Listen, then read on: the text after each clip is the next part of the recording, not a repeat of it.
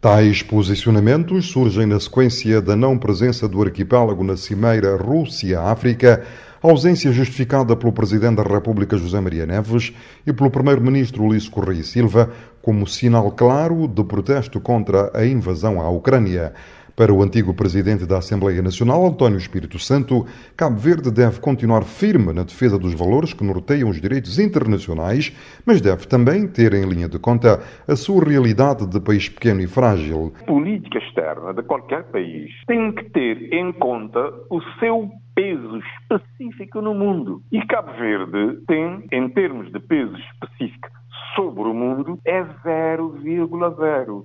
Como é que Cabo Verde poderá enfrentar a dita crise dos cereais se ela se agravar drasticamente? Cabo Verde tem os meios de previsão, tem os meios para o enfrentar sozinho? São perguntas que muita gente não gosta de ouvir. Parece que começa a ser proibido em Cabo Verde fazer perguntas.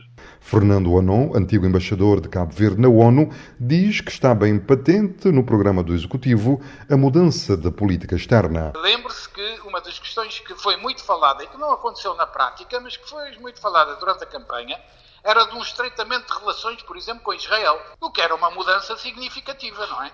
Não aconteceu tal como se podia prever. Mas as pessoas estavam de acordo, não é? Votaram num partido que, que propôs determinadas questões, nomeadamente na política externa, algumas mudanças. Portanto, quem governa é livre, dentro deste quadro, de mudar, eventualmente, independentemente das opiniões de alguém achar que está bem ou de alguém achar que está mal, porque achar todos podemos achar. Por sua vez, o antigo conselheiro presidencial e analista político António Ludgero Correia afirma que os direitos internacionais devem ser sempre salvaguardados mas entende que isso não significa que o país deva se isolar e deixar de ouvir os outros e apresentar os seus pontos de vista nas diferentes frentes. Condenar a invasão não significa que não se fale com o invasor, que, que se faça orelhas mocas a, a, todas as iniciativas que possam, de uma forma ou de outra, chegar a negociações. Quando a, a questão é a procura da paz, sempre tente fazer parte da solução, nunca parte do problema. Cidade da Praia, Voz da América, Eugênio Teixeira.